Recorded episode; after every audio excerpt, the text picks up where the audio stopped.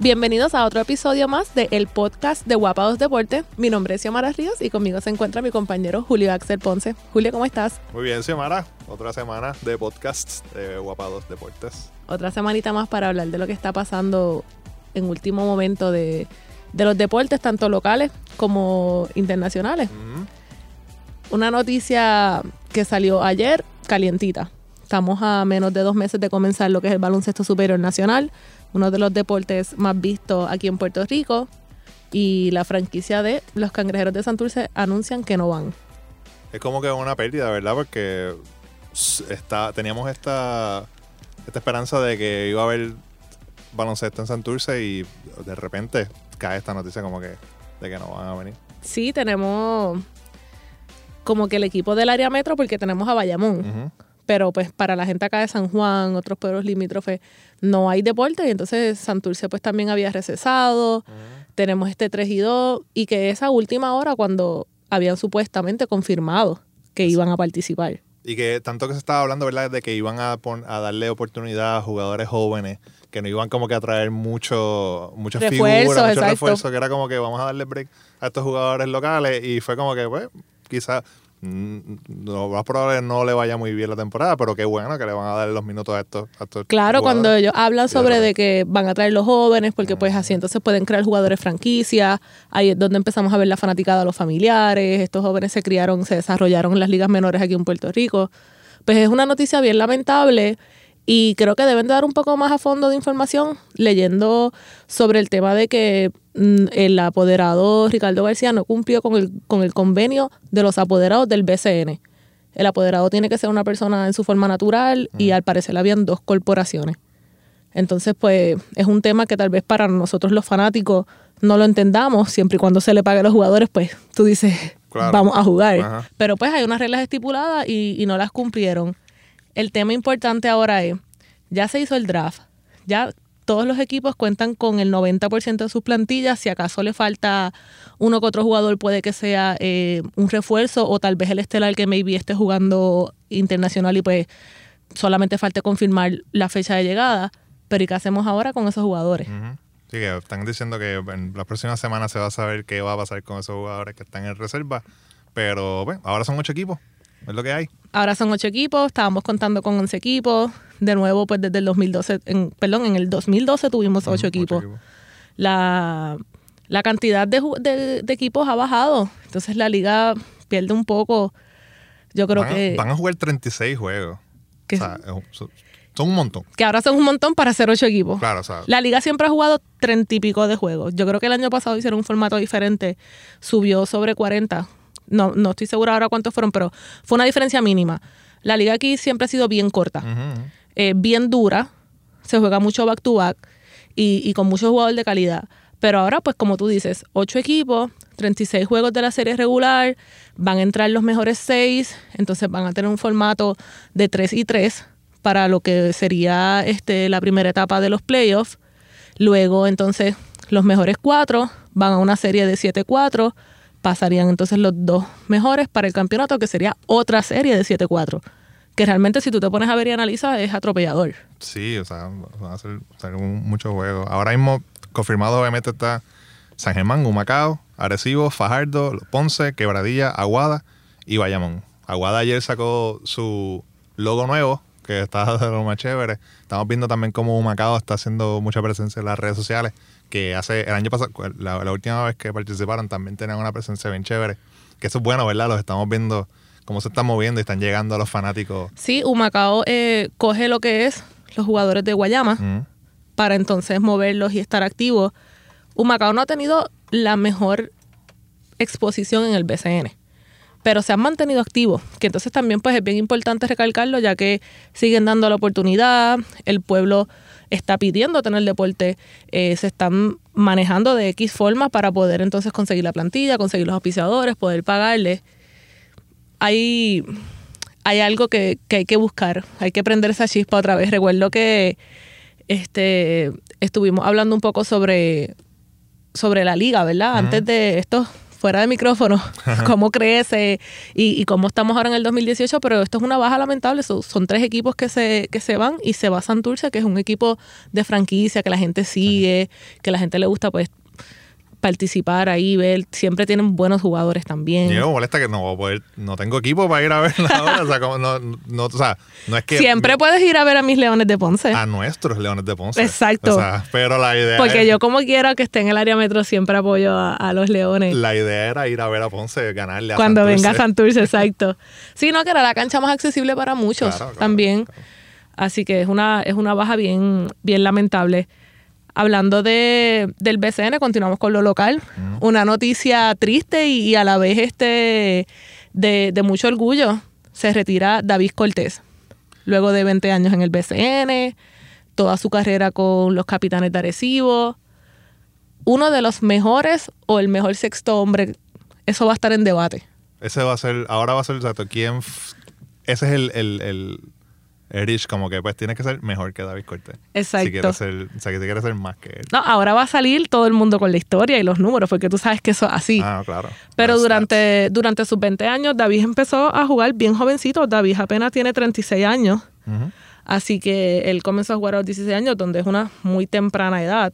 También formó parte del equipo de, de la selección de Puerto Rico, donde tuvo sus minutos igual forma, viniendo del banco, pero tuvo este, unos juegos súper bueno, súper exitoso. Este, unos highlights que estaban corriendo ahora luego de que él confirmó su noticia en la selección donde metió cuatro triples corridos y, tomamos la ventaja. Este, este partido, él fue exitoso también como sexto hombre en la selección de Puerto Rico y sin duda alguna es el jugador que tú quisieras tener o es la figura como sexto hombre que tú quisieras tener en todos los equipos porque te vas a la segura de que cuando tú lo entras a él en cancha, o mantiene el ritmo de juego o lo cambia a uno mejor. Entras en confianza, descansas al titular por un jugador que sabes que te va a promediar 5 a 7 puntos corridos posiblemente. David Cortés era un tirador. Durante su carrera anotó 4.610 puntos para un, para un 33% de field goal, lo que es muy bueno para un sexto hombre. tremendo. En Facebook de Guapados Deportes, la gente estaba dejando sus mensajes a David Cortés. Taina Morales, tremendo ser humano, siempre con su humildad, me robó el corazón. Triste que no va a jugar más. Dios te cuide y te colme de mucha salud. Junior Martínez, que descanse ahora que está saludable. Paul Rivera, eso así, tremendo, tremendo jugador. Y Gladys Aguila, excelente ser humano y jugador. Ahora, tú tienes una, una, una persona que es quien te ayuda en esta cuestión de, ¿verdad? De saber de, tener tus datos, que es tu padre.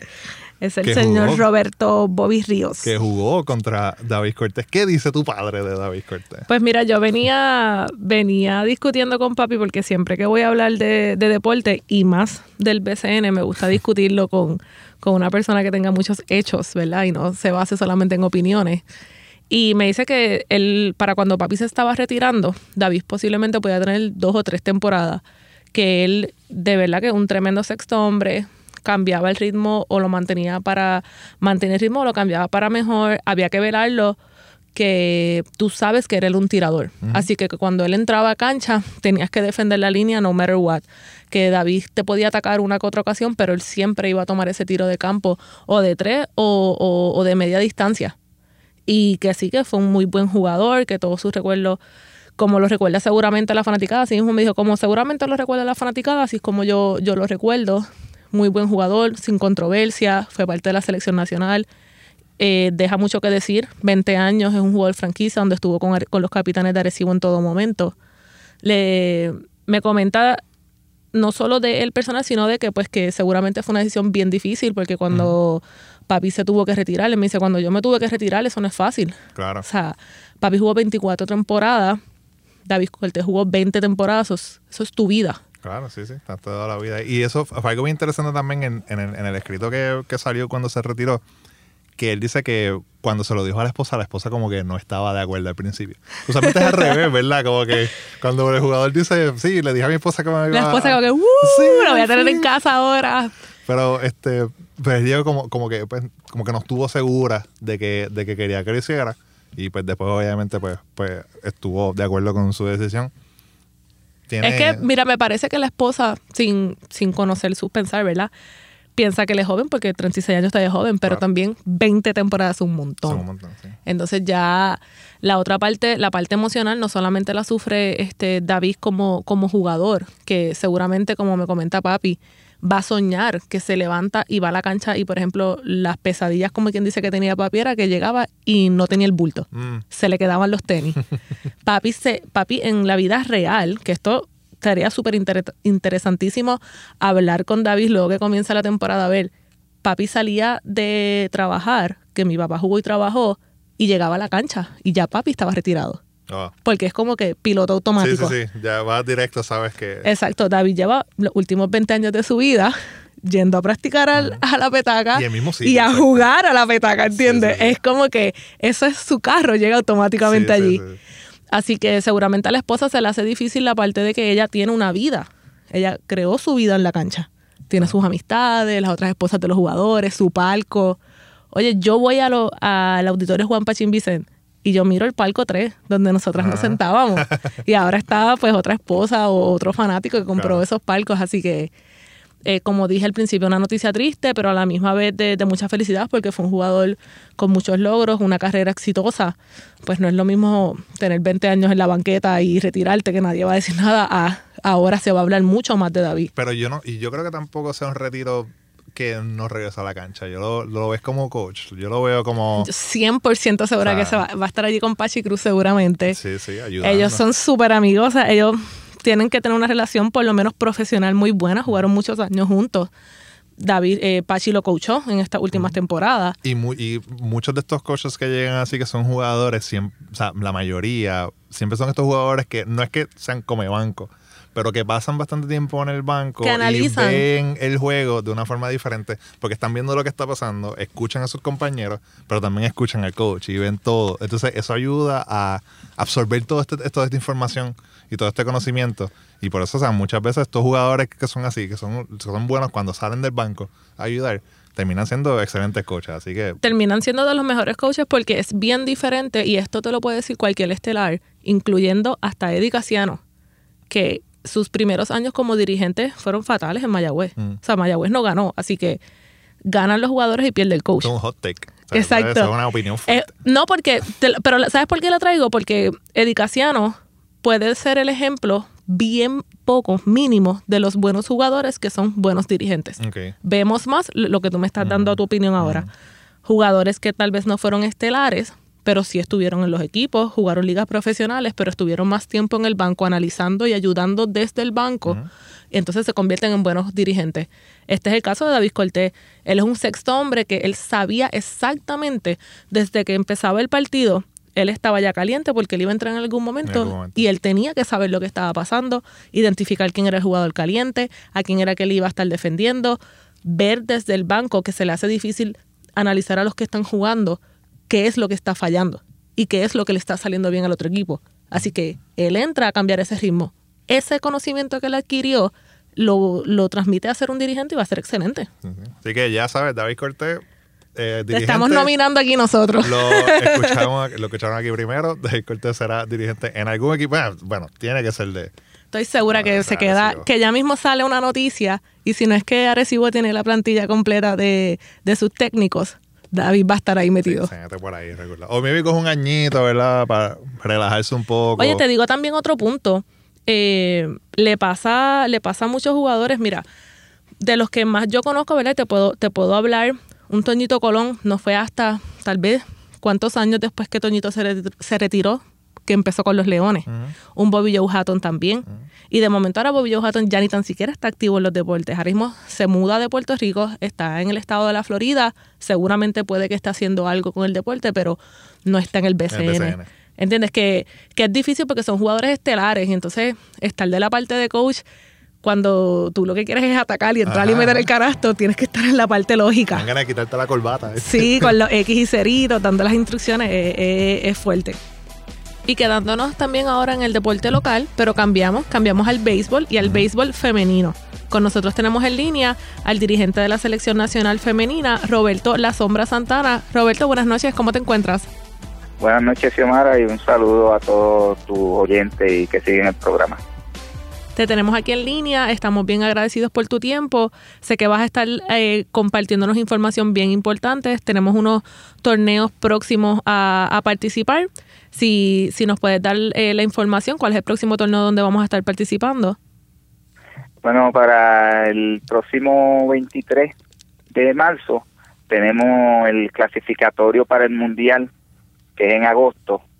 Eh, el clasificatorio va a ser entre cuatro equipos, equipos de México, Argentina, Santo Domingo y Puerto Rico. en ese grupo, pues hay un, hay dos boletos para ese mundial. Y dentro, dentro de estos, estos equipos que, estás mencionando, ¿cómo nosotros nos posicionamos? ¿Cuál va a ser como que el contrincante más fuerte? Bueno, para nosotros todos van a ser fuertes debido a que México empezó hace poco en el béisbol femenino, que no tenemos ningún scouting como decimos nosotros en el Algot, tampoco de Argentina. Simplemente nosotros jugamos con Santo Domingo cuando tratamos de clasificar para los Panamericanos y le ganamos, pero el roster de ellos lo cambiaron completo, no hay ninguna de las jugadoras que fueron a ese torneo Así que entendemos que todos los equipos los tenemos que catalogar difícil porque no sabemos nada de, ninguno de los equipos. Roberto, eh, ¿cómo se está preparando el equipo nacional? Bueno, estamos haciendo tres prácticas semanales. Dentro de las tres prácticas estamos martes y jueves practicando y sábado se está fogueando. Estamos fogueando contra Nene, ya que no tenemos pues la facilidad de poder foguear con más con más muchachas y estamos fogueando con nenes de dentro de las edades, empezamos fogueando con 17 años y ahora estamos fogueando con nenes de 15 años. Eso está interesante. Me parece que foguear contra, contra los varones le da un poquito más de, fuerza a las muchachas porque la naturaleza es que el hombre es un poco más fuerte, aunque las mujeres tienen una técnica, pero van bien preparadas. Sí, eh, hemos podido tener los juegos necesarios para seguir evaluándolas eh, los juegos pues son un poquito más difíciles para ella porque claro los hombres pues corren más tras que corren más pues le pegan a la bola más fuerte que ellas tienen que tener más más reacción que lo que sería jugando entre ellas mismas y entiendo que esa parte es lo que nos podrá ayudar un poquito más a la hora de, de la verdad como decimos nosotros para poder salir airoso en este torneo Roberto, y sobre la plantilla, eh, ¿quién es la, la capitana que nos puedes hablar? Las jugadoras tuyas que, que son las más que defienden. La pitcher, ¿verdad? Porque eso es uno de, los de las posiciones claves dentro del equipo. Bueno, ahora mismo solamente se van a jugar tres juegos allá, eh, uno con, con cada con cada equipo. Empezamos el viernes a las 3 de la tarde contra México, el sábado jugamos a las 10 de la mañana contra Santo Domingo y el domingo jugamos a las 3 de la tarde contra Argentina. Eh, este, llevamos cinco lanzadoras iniciadoras y tenemos cinco jugadoras de posición que también lanzan, sea que estamos con 10 lanzadoras para tres juegos. Este, simplemente tenemos que ir jugando día a día, cogiendo los juegos día tras día, no pensar en mañana, simplemente lo que hay es que ir a hacer lo que se hace normalmente, eh, tener buena defensa, buen picheo, eh, la parte fuerte del equipo, pues que tengo mucha versatilidad con las muchachas, tengo muchachas que juegan varias posiciones y eso entiendo que a uno siempre le da un poquito de más flexibilidad a eso, el que tenga jugadoras que jueguen diferentes posiciones. ¿Y dónde la gente puede encontrar más información de cuando estén cubriendo estos juegos para saber cómo el, los resultados y cómo va el equipo? Bueno, por Facebook pueden buscar página eh, Equipo Nacional de Puerto Rico de la Federación de Béisbol y ahí eh, le llega toda la información, inclusive de las prácticas y de cómo nos vamos preparando.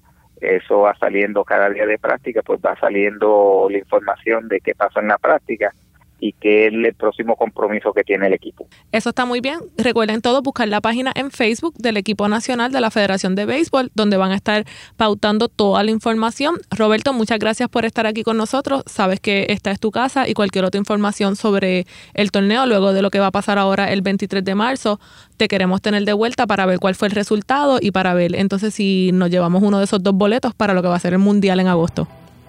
Muchas gracias, Xiomara, por la oportunidad y a Julio por haberme llamado. Gracias a usted. Buenas noches, que mucho éxito y que ganemos. Muchas gracias y así esperamos llegar con esa medalla y con esos dos pases para el Mundial. Xiomara, el lunes le celebraron el cumpleaños a Steph Curry. Eso estuvo brutal. O sea, El- me, me río antes de que continúes porque de verdad que el party estuvo, ni estuve allí, obviamente, pero lo que veo en las redes estuvo en otro nivel. Uno, uno se lo vive de, nada- de ver los videos. Nada más de ver los videos. Y de y me río de un comentario que un, un analítico, alguien bien jovial, escribe, ¿vieron la celebración de Stephen Curry de los 30 años? Ni tan siquiera tú te pudiste ni imaginar que a tus 30 tú podías tener un party a ese nivel. O sea, el tipo llega en un yate. Él llega en un yate, después está en una tarima comiendo costillas, con una camisa blanca. Eso Eso, el- Ellos- el party fue- Y lo mejor de todo es que cancelan la práctica el día después. Como que para recuperarse. Estamos tan cansados, muy cansados. La esposa de Stephen Curry y el equipo de trabajo con quien ella trabajó se merecen ahí el súper, súper aplauso para celebrarle lo que son los 30 años. Yo creo que eso es una edad en la que muchas personas quieren celebrar todas las metas que han cumplido, Claro. ya dejas de ser el chamaquito de los 20 para entrar un poco más en, en ser adulto, con más responsabilidades. Y qué mejor que tirarte un party por todo lo alto, donde llevaste artistas para, para animar tu party, para cantar, y no de eso. Hay muchos jugadores del equipo, como por ejemplo un Clay Thompson, que tú lo ves un poco más callado, un poco más introvertido, no es la personalidad de Stephen Curry que engancha el baila, grita, se, quita el mouse y lo tira. como sale celebrando y bailando y entonces hasta el dirigente, Steve todo el mundo es como, como que les hacía falta este tipo de fiesta y yo estoy pensando que deberían hacerlo. O sea, la NBA son 82 juegos de la serie regular en donde ellos realmente se les limita la capacidad de poder distraerse a un nivel de party. Son chamaquitos. ¿Tú crees que, que debería, el equipo debería, tú sabes que es cumpleaños, vamos a hacer un party? Oye, yo creo que tal vez Ellos- muchos ellos hacen party durante Halloween y cosas. ah, y- ellos son bastante vestidos. animados, pero la parte de poder beber Ay, sí. y pariciar y que al otro día te digan, mira, ¿Sabes qué? Vamos a cancelar vamos la- a cancelar la práctica. Yo creo que eso no existe mucho. No creo que sea la mejor práctica o el mejor ejemplo, pero yo creo que pueden organizar un cumpleaños por temporada. De uno de ellos. De uno de ellos y, mano, pues los 30 es algo bien importante. Tal vez tienen un veterano, cumple 40 años, bien merecidos y tú dices, vamos a hacerle una fiesta porque, oye, son profesionales y ellos tienen que tenerle, desde que se levantan baloncesto se levantan, corren, tiran, tienen práctica de pesa, después tienen práctica con el equipo, salen y ven los juegos. Esos hombres no duermen. Muchos de ellos cuando pierden los partidos, ellos mismos los ponen en sus redes sociales. No he dormido. Tengo el juego en la cabeza. Fallé en tal cosa. Sí, están Liberarse. Sí, sí, sí. A mí me estuvo bien cool. No he visto, ¿has visto críticas? No he leído críticas. Yo he visto gente molesta porque cancelaron la práctica y no, y, o sea, eran más periodistas que no tenía, porque no había media availability, como que o sea, no- los periodistas no podían ir No a hablar con ir, ellos. claro. So, si tenías una, si estabas preparando una nota, tú tienes que esperar a Se otro quedaron día. sin- sin su nota. Exacto, pero, pero la mayoría, hasta gente que no son fanáticos de- del equipo, están como que yo no puedo, yo no puedo criticar esto, mano, o sea, está brutal. O sea, Yo, mira, yo estoy ahora mismo aquí viendo los videos y me estoy riendo. Entonces, dicen que es un, un surprise party, pero ¿cómo es que es un surprise party y tú llegas en un yate? Sí, tampoco. Yo creo que él no se imaginaba que iba a ser ese revolú. O sea, que me imagino que iba a ser un parisito. Y la cosa es que él estaba bailando de lo más bien ahí. Parece, el tobillo parece que Ahí, está bien, exacto. Esa fue una de las críticas que yo leí. Como que olvídate, ahí el tobillo no le dolía para nada. exacto. Pero está bien interesante. Mira, yo creo que sacando un poquito el tema del análisis y, y los puntos, que se está terminando ya la, la serie regular, en qué ranking están, contra quién van a ir, el tema ahora de que quieren cambiar el formato de las finales. Yo creo que esto dio un buen hype. Yo creo que todos los equipos, dentro de los celos, también se lo gozaron. Porque fue bien creativo, seguramente ellos no esperaban que le cancelaran la práctica, ellos todos iban a ir a la práctica, pero me imagino que es que nadie se pudo levantar también. Sí, no, pues, o sea, ni el staff, tío. Ni el staff, o sea. Anoche jangueamos muy duro. o sea. Oye, vemos a un Kevin Durán aquí en las fotos que están posteando en las redes sociales, como él está jangueando, fronteando con chavos, que Kevin Durán, dentro de que también es introvertido, es medio agriado. Ajá. Que no es como que el más cool, porque obviamente de Damon Green tú te esperas todo lo que estás viendo aquí. O sea, Damon Green le dio hasta Sí, es un charlatán, es un charlatán. Aquí en los videos se ve a él vacilando. So, en verdad a mí no me molesta. Como fanática del deporte, no me molesta. Y que cancelaran la práctica, tal vez ahí estoy un 3 y 2. No creo que demuestre lo más responsable para cualquiera. Bueno, can- cancelaron la práctica, pero tenían también como que el que quisiera tenía break de ir y tirar y Era como que o no compulsoria. Exacto, o sea, como que no es obligatorio venir si quieres ir y tirar Exacto. o coger un masaje, qué sé yo, de recuperación, pues fine, pero si te quieres quedar durmiendo también en tu casa por la por las Claro, que pues, a cualquiera de ellos le viene bien un descanso. sí, sí. O sea, ya, yo, ya ellos van a entrar a los playoffs, eso está más que seguro. Así que estaba viendo en las redes, yo sigo a Stephen Curry y estaba bien cómico los lo Insta Story que estaba poniendo. Y en una puso como que una sonrisa así de oreja a oreja y tenía como que una costilla en la mano, un plato con una costilla y puso en el texto como que gracias a todos por los mensajes, pues se me hace bien difícil contestarles a todos o como que Sí, bueno. thank you, así como que con este. Estuvo bien cool, la verdad. Xiomara, también está pasando ahora el March Madness. Hay cuatro puertorriqueños. La Federación de Baloncesto tiró un tweet hace poco que decía, son Cristian Negrón de Loyola, Tyler Davis de Texas A&M y Kevin Maura y Josh, Josh Rosario de UMBC. Loyola ganó por dos puntos, 64-62 a Miami. Así que ya hay uno que uno puertorriqueño que sobrevivió y avanzó. Como y avanzó. ellos. Oye, esto es bien Los demás interesante. todavía no han jugado.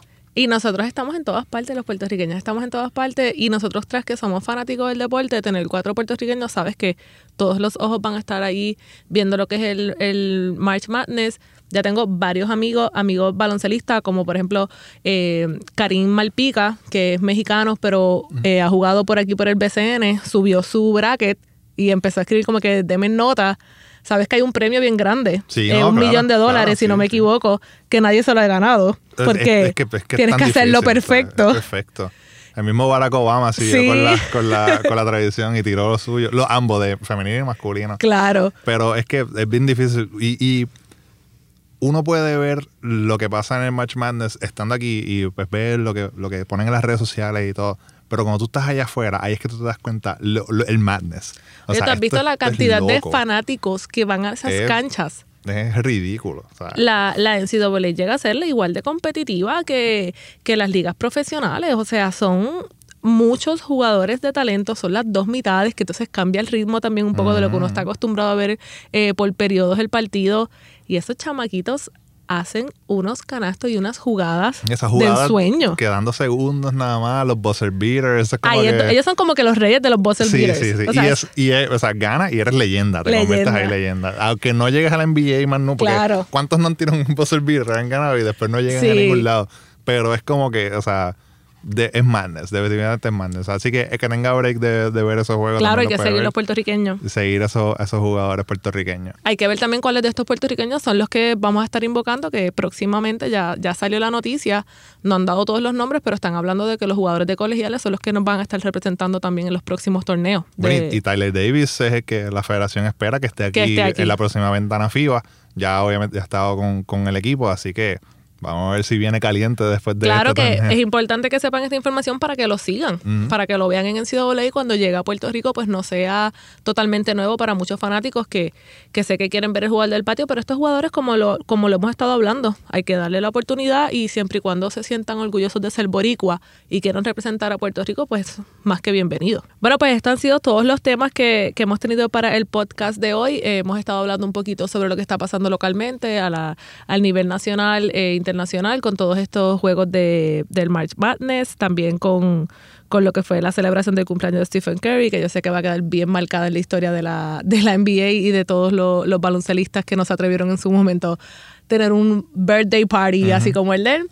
Así que Julio, ¿dónde es que la gente nos puede seguir? Que necesitamos que todos nos den like en las redes sociales y que se suscriban a nuestro podcast para que lo puedan estar escuchando y sobre todo para que nos den sus críticas. Y que recuerde que usted es el confitrión de este podcast. Sus comentarios son los que llevan la conversación de nosotros. Nosotros tenemos nuestra opinión, pero la opinión de usted también es la que cuenta. Así que nos sigue en las redes sociales, en Facebook, Twitter, Guapa Deportes, en Instagram es el de guapa.tv y se suscribe al podcast. Lo busca en Apple Podcasts, en Google Play Music, en Overcast, en Player FM, en Stitcher, en todas estas este, plataformas de podcast está allí. También estamos en guapa.tv. Si usted entra a guapa.tv, va a ver los tabs, dice noticias locales, internacionales, y va a haber un tab de podcast.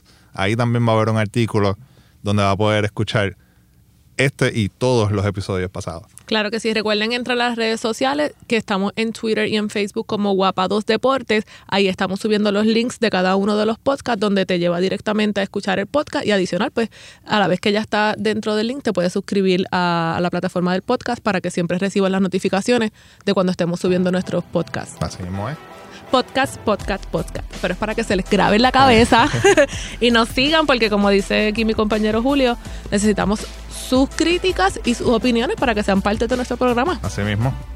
Bueno, pues muchas gracias, buenas noches. Nos vemos. José, aquí quien nuestro Nuestro editor. Nuestro editor. Di Adiós. Que te escuchen. Bye. bye.